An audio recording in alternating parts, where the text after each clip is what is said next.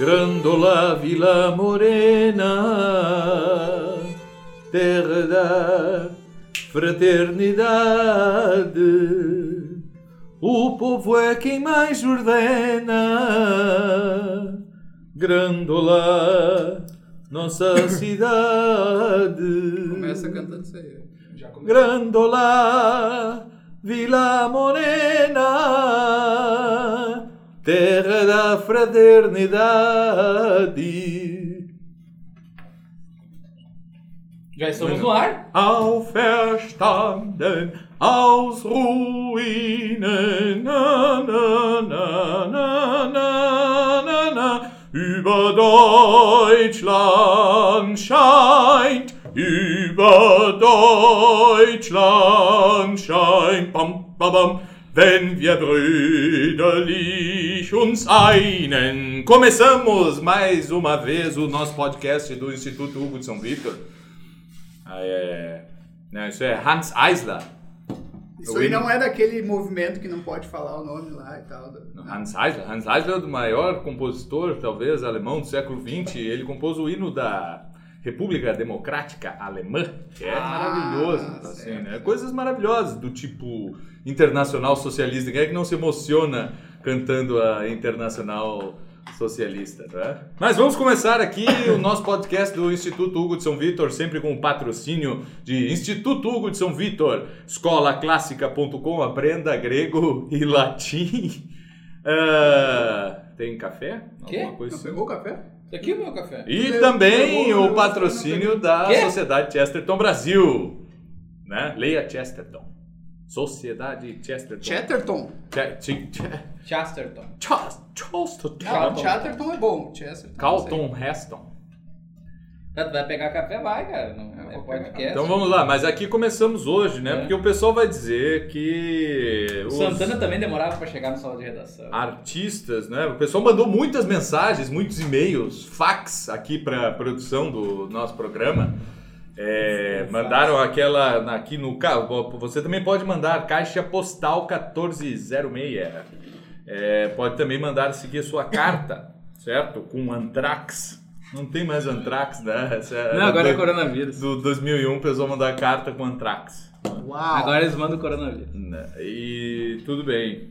Mas ah, o pessoal aqui né, falando que artista é ser artista é coisa de esquerdista e que os melhores artistas são esquerdistas. Eu concordo. Ou não.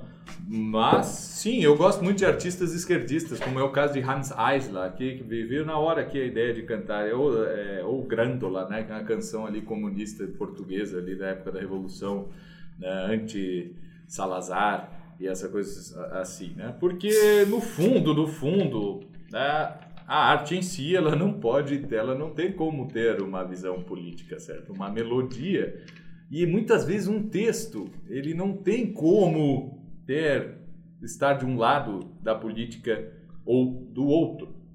O que pode acontecer talvez é que a a política se aproprie de certas coisas artísticas, certo? Para sua própria propaganda, como os nazistas fizeram com a música de Wagner. Ah, porque ela era uma música assim tipicamente alemã, não é? E era assim o auge da cultura alemã. E aí, pronto, aí os, os nazistas pegaram essa música do Wagner e disseram que era música é, alemã, né? Ou pegaram, pior, né? Eles gostavam muito dos caracteres ali da tipografia, que é chamada gótica, né? Às vezes Sütterling, eh, que, na qual todos os livros alemães eram editados, eram publicados, eram impressos, assim.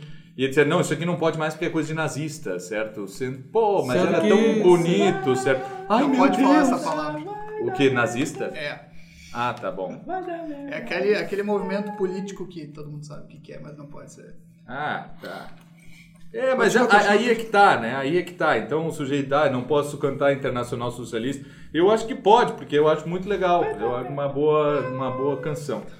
É, pô, é emocionante, assim, cantar aquelas coisas, aqueles coros russos ali, soviéticos, coro do Exército Vermelho, com, com com, com orquestra do Exército Vermelho. Quer coisa melhor que aquilo? Pô, não tem. E no não fundo tem. o barulho dos caras sendo fuzilados ainda, né? Isso. Ah, isso eu não conheço, mas é o que eu sei é que eu gosto de ver ali o pessoal, né, o Exército Vermelho cantando ali Junípero, né? Junípero, Junípero, Junípero meu. É, é isso aí no fundo é a, a eu não sei o que é um junípero. A gente tá falando de, de estética aqui também. É, estética. Boa tarde, Eduardo Rocha. Boa tarde, boa tarde. Eu acho que. Acho que isso aí é Um um. movimento. Separar a Um problema, ética é. da estética. Boa tarde, É, Mário Carboneira. Boa tarde. Boa tarde, nosso convidado secreto. Não, não. Eu tô gravando. Então, muito bem. Aí, é, algumas coisas, né? Transgredir arte é transgressão, né? Ai, os artistas são todos esquerdistas. Ai, nós não temos um cantor conservador no Brasil. Que bom, cara, porque o bom seria que nós não tivéssemos nada relacionado com uma visão política. Ai, não, mas o Ariano Suassuna, ele era um pouco, ele era contra o liberalismo e ele era um po... e ele gostava do Lula e tal. Então eu não acho que o Ariano Suassuna seja muito bom. Ah, e o Ariano Suassuna fizeram uma novela da Globo com a peça dele, que era o melhor é a peça sem a novela. Ah! Não sei se. Isso aí. Tá, mas o Virgílio, ele não fez lá o Eneiro dela É, pra puxar é. o saco do. Sim, do né? Augusto? é uma arte engajada. Virgem, a Eneida é uma arte engajada, é sob encomenda de um político, certo? Para louvar aquele governo. Não Pra é? provar que ele era É, descendente não era qualquer político, né? Era Augusto. É, não, mas, é, mas era assim, ó. Não, ô, é o Virgílio, filme do Lula, Escreve né, um pô? negócio aí que prova que eu sou Deus, praticamente. certo? Né? E tá ali, né? O, o, o Ovidio, ele não. Ele foi exilado ali, né? Ele também não foi assim. Ah, foi até Júlio César, depois não existe mais Roma, né? O Ovidio, ele não ia muito com a cara aí do, do Augusto. Mas ah, a questão é, é essa, né? Então, assim, tem arte que é politicamente engajada, que tem um valor em si, né? Ninguém reclama que, ah, eu sou republicano, eu não gosto de Virgílio. Pô, É, mas o pessoal esquerdista aí diz que não estuda latim porque latim é coisa de conservador, monarquista e imperialista. É, aí é que tá o problema. Mas eu conheço, olha, eu conheço muito esquerdista que estuda latim. Meu Deus do céu! Vocês aí que não estão estudando latim, por favor, esquerdistas, escolaclássica.com, acesse. Está precisando de latim para não fazer feio? Até o Olívio estudava latim. O Olívio, Até né? O Olívio, Olívio o Olívio Dutra, já estive com ele e tal, grande de- estudioso de latim, de literatura e tal, né? É, e assim, e assim a coisa vai, né? Por favor, esquerdista, estude latim, porque tem muitos esquerdistas que estudam latim grego antigo. Todos os professores de grego antigo que eu conheço, eles são esquerdistas praticamente, pelo menos aqui de Porto Alegre, são bons professores. Eu gosto muito dos O, três. o Olívio aqui, ele, ele se formou. Se formou em filosofia pela URGS. Não, letras, né? Letras, Não, letras. não, ele, ele fez. Entrou em filosofia há pouco tempo, aí se formou. É, não, esse, essa Ah, aí ele escrevia poesia mesmo, É, é, verdade. ele prestava Não, homenagem, é o ele prestava homenagem, que a escreve gente sabe. poesia, punhesia, Ele é o era- Tato Ele era Poe- poetário, né? Poetaro. Não, mas Ele era poetaro. Quem era poetaro era o. O Olívio. Não, o Olívio. Lógico, ele Ah, Não Sim. sei, não sei. Eu só sei que... né, Não, eu foi assim, só aquela sei que assim, ó... revista, ah, ah, Eu ah, sei que foi assim. Eu só sei que o negócio é o seguinte, não tem essa história do cara estudar latim porque ele é conservador monarquista. Que? Não, é... Não, Não. falei que os esquerdistas dizem isso. Só, só isso que eu falei. Ah, muito bem, né? Mas é... Por quê? Porque ali daí, ah, vamos pegar ali uma. Sei lá. Cícero ali, uma oração de Cícero, ele tá ali né, defendendo ali a- as posições contra a Catilina e coisa e tal, e usando os argumentos que são, né? Não, esse é o argumento aí do pessoal muito, né, muito autoritário e que, que e é muito. Né, que, que as coisas não tenham revolução nunca, e que é muito conservador e coisa e tal, quer manter o status quo Aham. né? Enquanto Catilina queria mudar as coisas. Então Sim. é mais ou menos isso aí. Ah, sim, o sim. reformador. Não, é porque na verdade o Platão e o Aristóteles eles são neoliberais que né, se Não, opõem não, não, não. se opõem a grande, ao grande conhecimento revolucionário dos sofistas. São contra o Então- Estado, né? São contra o. É, são. Exato. São muito contra o São Estado. contra o Estado. É. Não, mas assim, ó, olha, agora Clístenes fez a defesa aqui dos esquerdistas, né? Eu quero dizer que eu detesto a esquerda, né? Alguém tem que falar isso aqui, senão o pessoal vai ficar louco, né? Então, É. assim, ó, não, eu- eu detesto a esquerda e tal, mas realmente, né, uma coisa é fato. Direitista não consegue escrever nada, né, sobre, assim, ó, que não seja doutrinário, é, teórico. Não é- tem conseguido, quer dizer? Não tem conseguido. Não tem conseguido. Não tem Exatamente. conseguido. Não, vai, Não não dá pra... Mas e aí a questão é por quê, né? Por que disso? A arte é uma coisa inerentemente de esquerda, né? É, sempre ter o teu Sempre tema. tem essa ideia na cabeça. Não, é- é- inclusive a comédia é algo extremamente reacionária e conservadora, porque ela, É. assim, o que mais antigo nós temos de comédia é Aristófanes, que era um sujeito assim extremamente conservador, certo? Que achava que esse negócio de filosofia, inclusive, e de Sócrates Tava e não sei o nada. que, era uma besteira sem tamanho, né? Não fazia sentido nenhum o sujeito ser, ser filósofo e buscar a verdade e nada disso, que o, isso não servia para droga nenhuma. Né? Então, assim, o, a comédia, é, a arte de Aristófanes, ela é uma arte conservadora, a- a- ao extremo, tradicionalista, certo? E sendo que eu não conheço nenhum conservador hoje em dia tradicionalista que concorde com Aristófanes em nada do que ele diz, certo? Enquanto nós con- continuamos concordando com Sócrates, Platão e Aristóteles. Ah, eles eram esquerdistas? Não. Eles eram. Não, não eram nada, cara. né? Esquece esse negócio de ficar aí encaixando os negócios. né? Ah, tá. tá, Esse, é isso aí. Mas assim, ó. O Mário começou a falar mal de esquerdista, teve que acender um cigarro, né? Porque... Então tá, não. É, sei lá. Mas tu dizias que não, da direita não escreve nada aí de bom, né? e tal. Não, não sei se é, tem alguns, né, que se dizem direitistas, mas geralmente também é, é gente que não faz tanta questão de ser direitista. Quem se afirma assim, muito direitista, geralmente pende mais pro lado doutrinal, né? Eu gostaria de entender isso, na verdade, né? Parece que assim, ó, já falando em termos mais amplos aqui, filosóficos, sei lá, parece ter esse negócio, né? Eu não gosto da palavra conservador, por exemplo.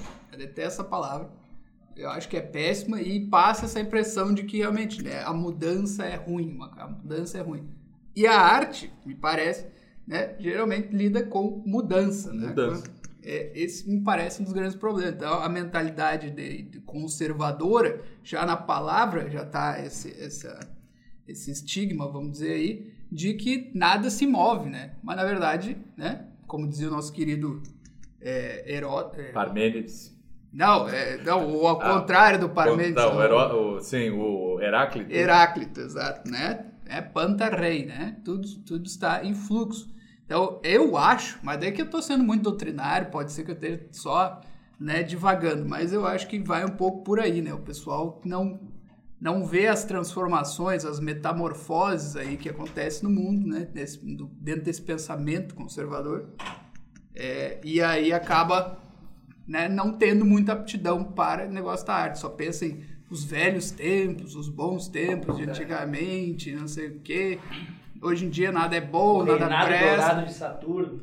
Reinado Dourado. Olha, se eles ainda pensassem sobre isso, já, já seria alguma coisa. Mas nem, eles não têm nem esse tino mítico Ah. mais. Coisa, Porque também já acho que é heresia ou coisa... Né, o escambau aí.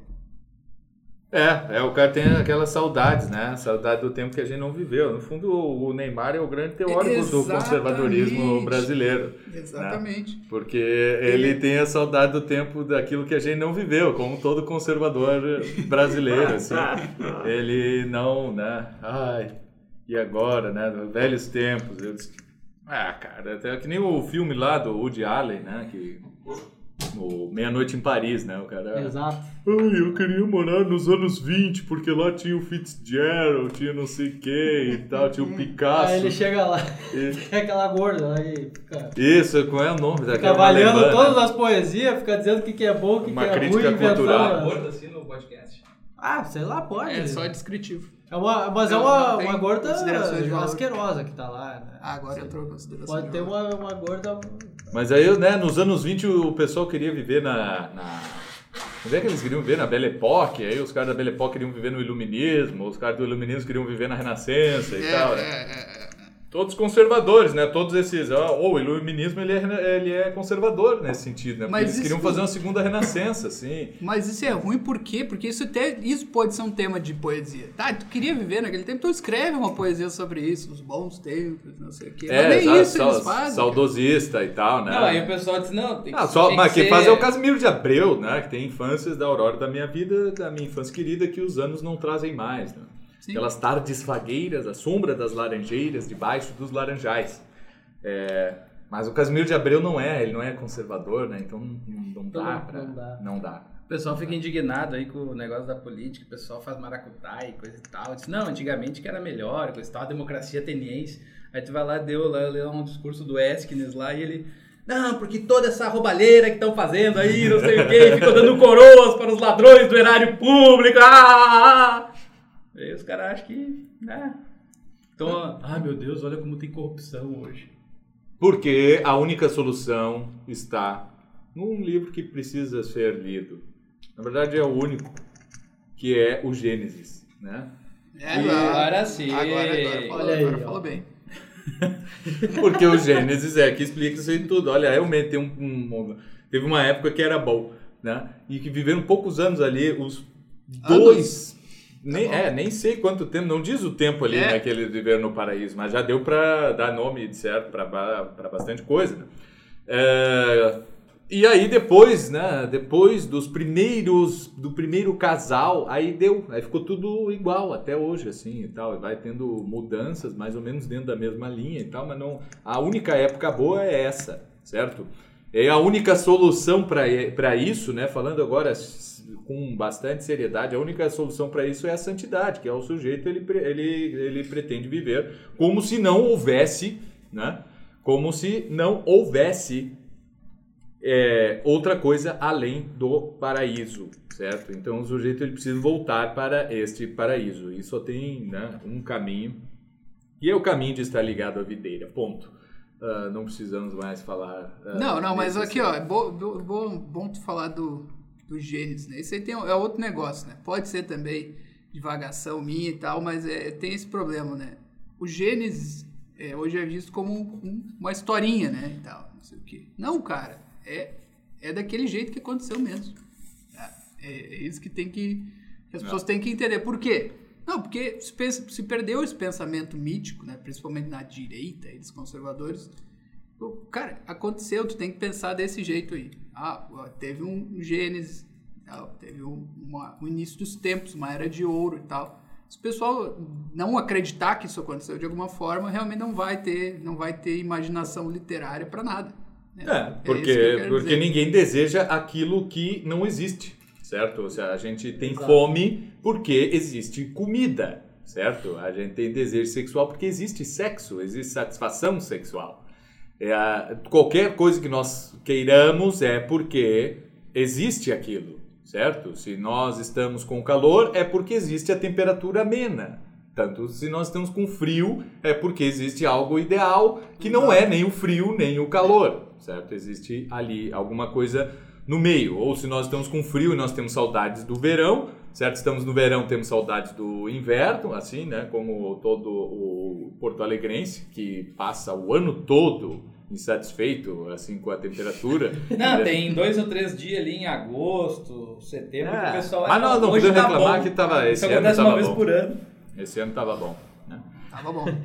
Mas, mas é isso, né? A gente só deseja aquilo que realmente existe. E se não existe o paraíso, certo? Nós não teríamos esse desejo. Ninguém gostaria de ter vivido na época dos Beatles, certo? Que o cara considera, miticamente, Sim, sim. uma época perfeita. Ah, eu nasci na época errada, porque eu só gosto de música dos anos 60, certo?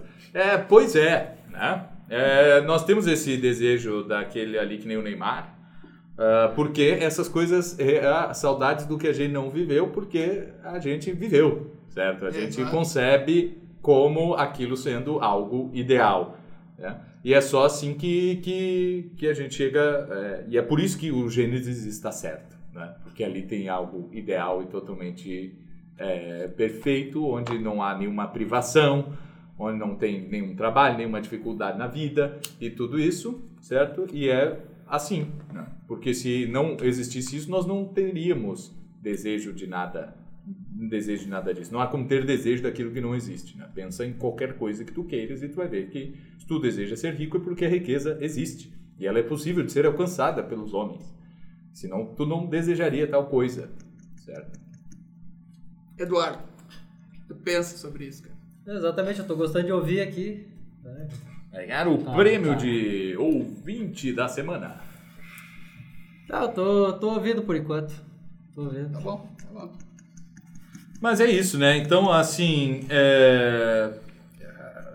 Do que a gente tá falando mesmo? Não, É é que o- negócio é o seguinte... Que só é- esquerdista faz arte, no É fundo, porque assim, só né? eles, acreditam, eles acreditam, né? Talvez não num passado mítico, mas eles acreditam num futuro mítico, que é mais, mais Não, louco acho ainda. Que, né? acho que eles têm uma visão de longo prazo maior do que, entre aspas, os direitistas. assim. Não, mas é, eles têm esse Tem ideal essa- aqui, ó. ideal, se eles sabem ideal que a deles tá política não se resolve em uma ou duas gerações, eles têm planos de longo prazo, é isso. E o pessoal direitista só quer saber de pegar aí o... Não, mas aí que tá, como é que isso se transforma em arte? Porque os caras têm uma visão ideal, não? Não, aqui, é porque eles tá têm gente nisso aqui. aí. Eles têm gente nisso aí. Então, enquanto o pessoal direitista só tá ocupado aí em xingar os outros na internet e concorrer a cargo público, é isso. É. É, e os é. caras têm gente nisso aí. Tem gente que ali é preocupada em... Mas alguém, vai, alguém virá aqui nesse podcast comentar com exemplos positivos de artistas direitistas. Eu digo, bom, o, ca- o fato dele ser direitista é quase que acidental, certo? Ah, porque normalmente vai ver quem são os professores dele e, e tudo isso, né? Um cara que acabou saindo desse esquema assim de engajamento político e acabou se é, identificando politicamente com, com a direita e coisa assim. Mas ele, na tradição que existe no Brasil, ah, é difícil que tu tenhas aprendido a qualquer arte que tu tenha aprendido, certo? Dentro de um ambiente direitista. Sim. O que não faz mal nenhum, porque dane-se, né? A, a arte, ela não precisa ser assim. É o que eu estava dizendo ali do Ariano Suassuna, né? Os caras querem assim, eu vou ver se eu gosto de Ariano Suassuna. Para isso eu não vou ler um livro do Ariano Suassuna. Não.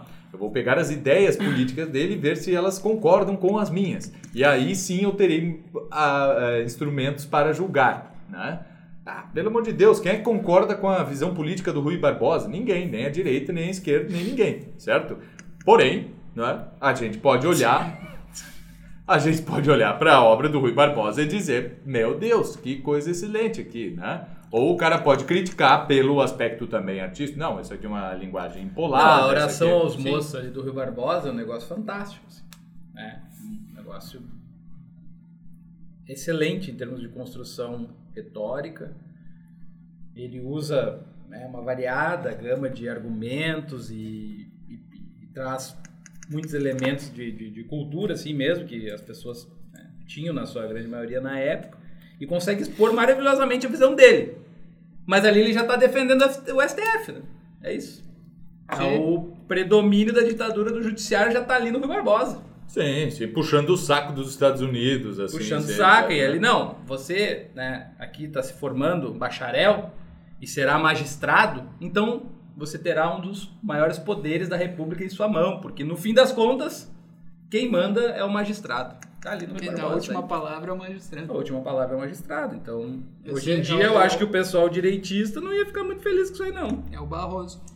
É, Não, aquilo claro que ali- não, mas eu da esquerda também não ia ficar feliz com o Rui Barbosa. Também né? não. É, então, agora, assim, o que que, o que que tu tá, né, vendo assim, não, eu vou julgar o, o pensamento político do Rui Barbosa, é uma coisa.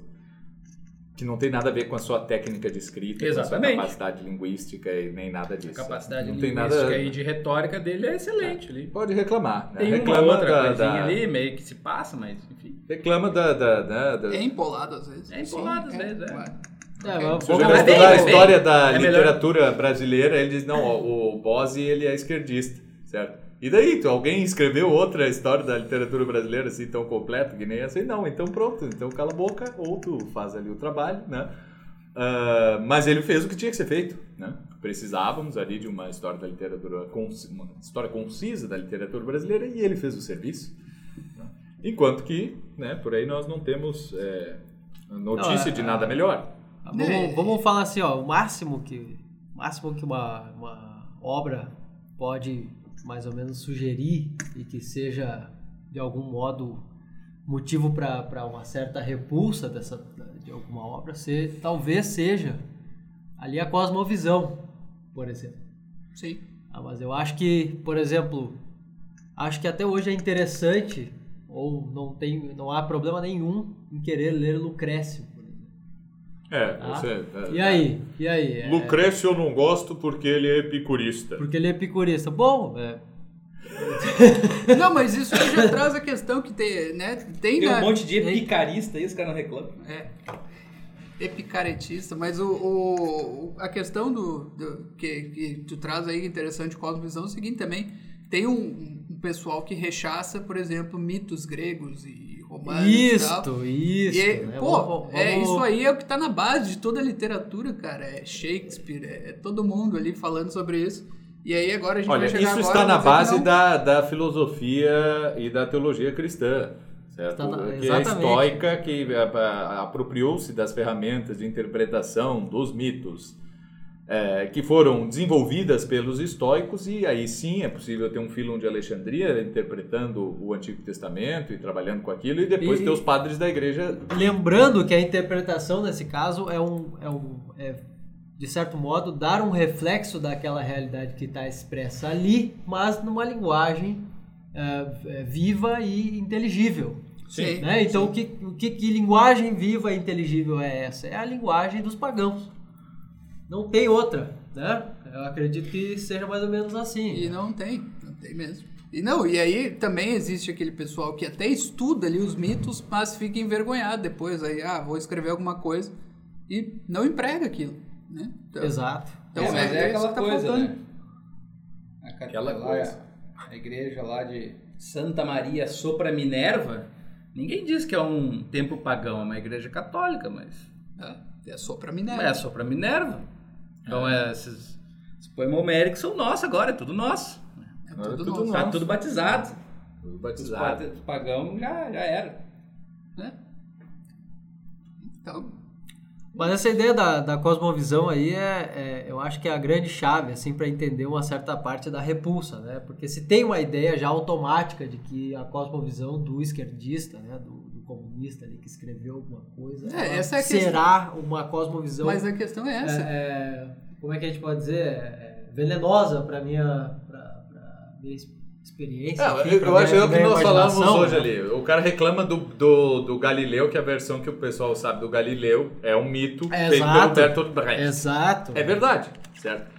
Aí, Vamos para o, o, o direitista, então, a visão que a gente tem do Torquemada, que é o que a gente estava citando ali antes, certo? É o grande inquisidor, que é do Dostoiévski. Meu Deus, Dostoiévski não. Eu disse, pois é, certo? O cara, um dos grandes responsáveis, assim, deu muito elemento linguístico, cultural, artístico para ah, qualquer inimigo da fé católica, da igreja latina, certo? É o Dostoiévski.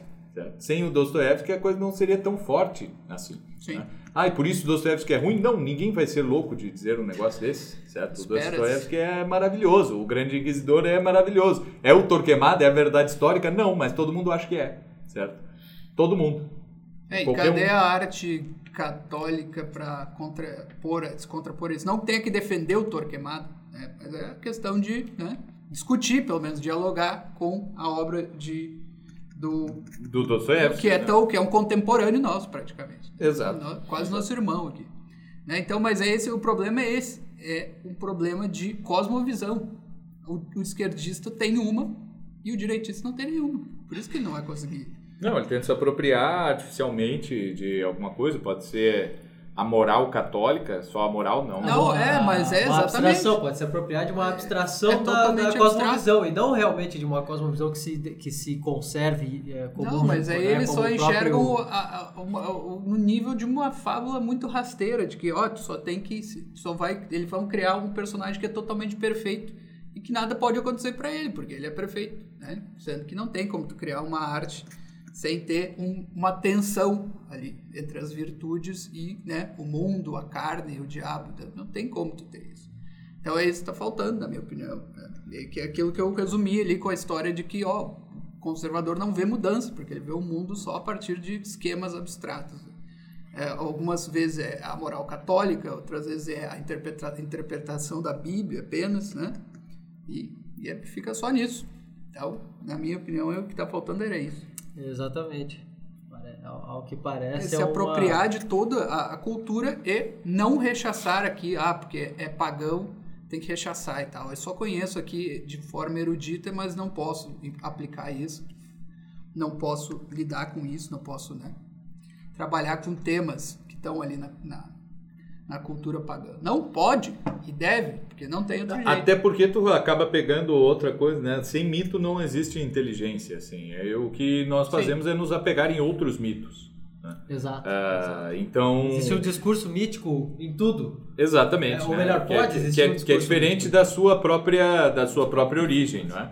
Ah, o, o sistema, os modelos atômicos, eles são encarados de forma mítica, assim, porque senão não dá para viver. Exato. certo? Eu não exato. consigo encarar a, a física e a química e, eh, se eu não encarar os modelos atômicos de forma mítica, assim, senão É, não no sai do lugar. No né? momento em que um modelo atômico que, que ganhou uma, né, por exemplo, né, que ganhou lá um- uma característica a mais ali, ganhou um acréscimo, é chamado de Rutherford Bohr, justamente porque une dois mitos, né, une do- dois pequenos discursos ali e para dar uma ideia da- do que, que é o, o novo... Não, a- a- até a cartografia, ela é mítica. Exato, certo? exato. Porque se eu não pegar um mapa, seja qual for ele, né, qual, qual é a progressão que eu vou, vou utilizar ali no meu mapa mundi ou qualquer coisa assim, se eu não tiver um mapa, eu não consigo sair do lugar. Né? Pode ser uma invenção, mas ele é, é, funciona. Né? Por exemplo, o, o, se ele pega um mapa antigo que o pessoal usava para navegar e dar a volta ao mundo antigamente, pô, mas tá tudo errado, olha aqui, ó, tá desproporcional, não, sei, não é que funcionava, os caras conseguiam usar aquele mapa ali assim. Então ele não é um reflexo exato da, da realidade, mas é o que faz o sujeito ir para frente. né? Exato, exato. E, e e todos os mitos são assim. Se eu não tiver um mito, eu não consigo acordar de manhã, levantar e, e trabalhar e fazer qualquer coisa assim, né? Eu, tô depressivo, né? A depressão é uma ausência total de mitos, assim. Aí o sujeito ah, fica, né? Não sai, não sai da cama, assim, porque ele não tem nenhuma... Enfim, ele não tem a capacidade imaginativa ali, né? Onde que eu tô, nada. de onde que eu vim, pra onde que eu vou. Dom Cotó, Pão Covó. É isso que ele não tem. Exatamente. Mas, enfim. Que é isso que o mito te, é, é, resolve esses problemas da tua vida, né? Onde estou, de onde eu vim, para onde eu vou. É. certo? Basicamente é isto, né? Ah, enfim, daí eu agora pode vir a, a questão assim, né? Mas tá, mas o que, que tem a ver assim, arte, mito, esquerdismo, conservadorismo ou qualquer coisa ah, que, o, que o valha, né?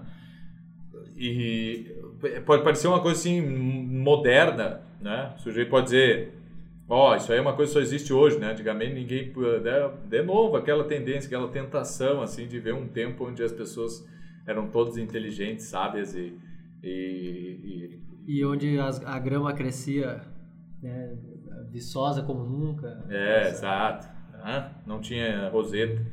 Ah. Não tinha roseta na amoroso, né? Roseta é uma coisa, o negócio aqui no litoral gaúcho, pelo menos, é que tem o amoroso, né? Que é aquela bolinha mesmo infernal, assim, de, com espinhos por todos os... Não, acho que o que falta mesmo é, as pessoas, é, que é a prioridade das pessoas. né? A pessoa hoje só quer saber ficar em casa assistindo Netflix, isso aí.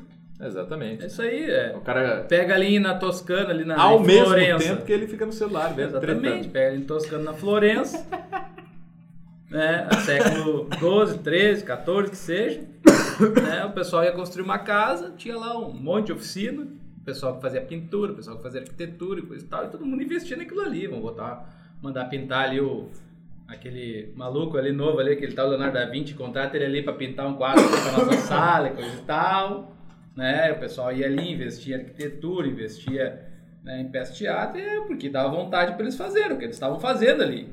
Não é um negócio, meu Deus, agora surgiu um monte de gênio ali. Não, é porque a vida dos caras era isso aí. Agora a vida das pessoas é comprar um apartamento aqui na, né, no moinho de venda e ficar deitado assistindo Netflix na TV de 60 polegadas. É isso aí. Essa é a vida. Só do- isso. Só isso. É a vida do pessoal. E um Então, celular Cosmovisão, essa com bastante memória O para que eu que é fazer arte? bastante print. O que, que é arte? a, a arte se transformou em produzir série pro Netflix. É isso aí. É isso aí que a arte o pessoal consome. Com, com algoritmo, né? Não pode ser o sujeito. Ah, vou escrever uma história e vou mandar pro Netflix ver se Não, eles tem querem. que ser ali com o Ah. negocinho pra prender o maluco ali, escravidão ali. O que, que tu quer saber, cara? Olha, eu quero vampiro, kung fu, ah, viagem no tempo e tá, beleza. Faz uma história contendo essas coisas. aí, Pedras vai mágicas vender. e pedras. Pedras mágicas e tal, né? com- Não, Pedras Mágicas já era um termo bom. Então né? dá Já pra era dizer, bom. dá Já pra dizer nesse né? Não sentido tem aí mais que o pedra. pessoal esquerdista aí que fica produzindo teatro e coisa e tal, e vai fazendo as pinturas ali tudo deformado, troço esquisito e, e sei lá, é, pelo menos eles têm alguma coisa aí de, né, de ligação com a arte mesmo, né, de produzir alguma coisa que não seja essa coisa aí que eu acabei de falar. Então, Essa geleia. essa Geleia. ah, vamos É. produzir um filme aqui, um negócio, ah, vamos fazer não sei o quê. Sei lá. É. É, é, é uma merda mesmo. Ah, mas enfim, né? Então, assim, né? Pode reclamar aí do. Né? Eu, sinceramente, acho que a gente não ganha nada com a maioria das coisas que existe de arte esquerdista, né? É, eu acho que se a gente não tivesse o Chico Buarque, tava tudo bem também. Não, não precisa ter o Chico Buarque, certo? Ah, mas faz outra coisa. O né? fato é que não tem outra coisa, esse é o O problema. fato é que não tem outra coisa. Ali ele diz, "Apa- né, afasta de mim esse cálice. Pô, faz aí um joguinho de palavra tão criativo assim que, né, É, fa- faz Pra aí, superar o. né, faz aí pra superar, porque senão não Cálice, vai, né? Então, afasta de mim esse Pra tu ver, a maior produção aí de arte conservadora é a Tropa de Elite, que foi isso que a gente que fez. o Ali, ó. negócio que o pessoal mais cita, né? Não vai subir ninguém! Não vai subir ninguém! exato, exato. Tá aí? É o esquerdista que fez essa Tem porra, certeza, 02? Caveira, meu capitão. tá de pombagirice comigo? E esse é o negócio, é, também a gente se acostumou a, a, a, a ver as coisas dubladas e tal, né? E, e, e a gente pode reclamar, assim, ah, que no Brasil é difícil fazer filme, né? Como na Argentina, por exemplo. Assim, uma questão- mordam. É uma questão de linguagem, né? E aqui tinha um outro tema aqui que o nosso produtor aqui, o estão subindo. Mário Carboneira, piloto aqui, linguagem e arte, né? E já que então falou de Netflix aí, tudo isso. O problema é que a linguagem brasileira, ela é uma linguagem chula, né? Ou pelo menos tornou-se uma linguagem, eh, linguagem chula totalmente apartada das obras de, de arte. Ah, como no caso das novelas e, e tudo isso, né? Não se usa linguagem chula, os filmes dublados, que foi o que a gente mais gastou horas da vida assistindo, foram filmes dublados ali, Sessão da Tarde e tudo isso. E a gente vê um filme argentino e a gente diz, pô, mas não dá para fazer isso aí no Brasil. Realmente não dá, né? Não dá por uma questão de linguagem. Ou a gente faz com palavrões, porque essa é a linguagem que existe, ou fica uma coisa inexpressiva totalmente. Certo? Porque uma. Quando um argentino diz assim, querecis, certo? E eu traduzo porque o que você disse perdeu toda a expressividade. Querecis é muito forte. O que você disse é fraquinho, né? Que merda é essa, meu irmão? Que merda é essa, meu irmão? É outra. Aí sim, aí funciona, mas aí fica chulo, fica feio. Então a gente tem um problema que de linguagem é muito sério. Nossa, assim. É, é, isso aí vai demorar. Que o filme, quando, que, né, que a obra de arte no Brasil ela só funciona, as pessoas só entendem quando está na sua própria linguagem. Né? E quando está na sua própria linguagem, é uma linguagem chula, bagaceira e tal, porque senão ela perde a expressividade toda. O que fazer? Eu, sinceramente, não sei. Né? Vai demorar, como disse o Marco, não sei. A questão é que não dá pra. A gente, como? A, a- porque a gente dubla, né? Are you fucking kidding me? Por está de sacanagem, certo? Tá e de aí sacanagem comigo? perdeu a expressividade, certo? Um policial ali do, no, num filme americano dizendo isso, e aí no- a gente dublou sem palavrão. E é, ficou meio, ficou meio Aí- torto e tal. Aí né? vem o. Né, daí já começou a, a sacanagem com isso, já começa no Cacete Planeta no Fucker and Sucker lá, que é o. Tá, o Cacete Planeta é direitista ou esquerdista? É, não é nada. Não é nada. É Exatamente. Ó, pega outro exemplo, pega o Hermes e Renato. Então, Hermes e Renato. Tu- Renato é zoeira. Duvido que tenha alguém que consiga dizer alguma coisa assim, o qual é a visão política, porque não tem, certo? Não tem. Ele está fazendo outra coisa. Fazendo uma outra coisa que não tem nada a ver. É, não o tem pessoal vai dizer que é, que é, eles vão fazer piada ali com o gordo e sei lá, outras coisas do gênero aí que não dá pra dizer hoje. E, e aí vão dizer que não, que é intolerância É direitista, extrema então. direita, mas, Extrema é, direita. mas Faz, cara, dia- daí, mas daí é uma interpretação, né? daí eles fazem com a igreja, daí, bom, aí é. Aí já é esquerda, né? Eles fizeram piada É, com a exato. igreja. É, depende também. Se É, fizer piada com o com Padre o Frei já não dá. Mas Padre Quevedo dá. O Padre Quevedo. é. Quebra meu dedo. Não, mas a questão da linguagem dedo. aqui, ó, se for pegar e ler é, Shakespeare, tu vai ver que a linguagem dele não era bonitinha, né? Tem isso.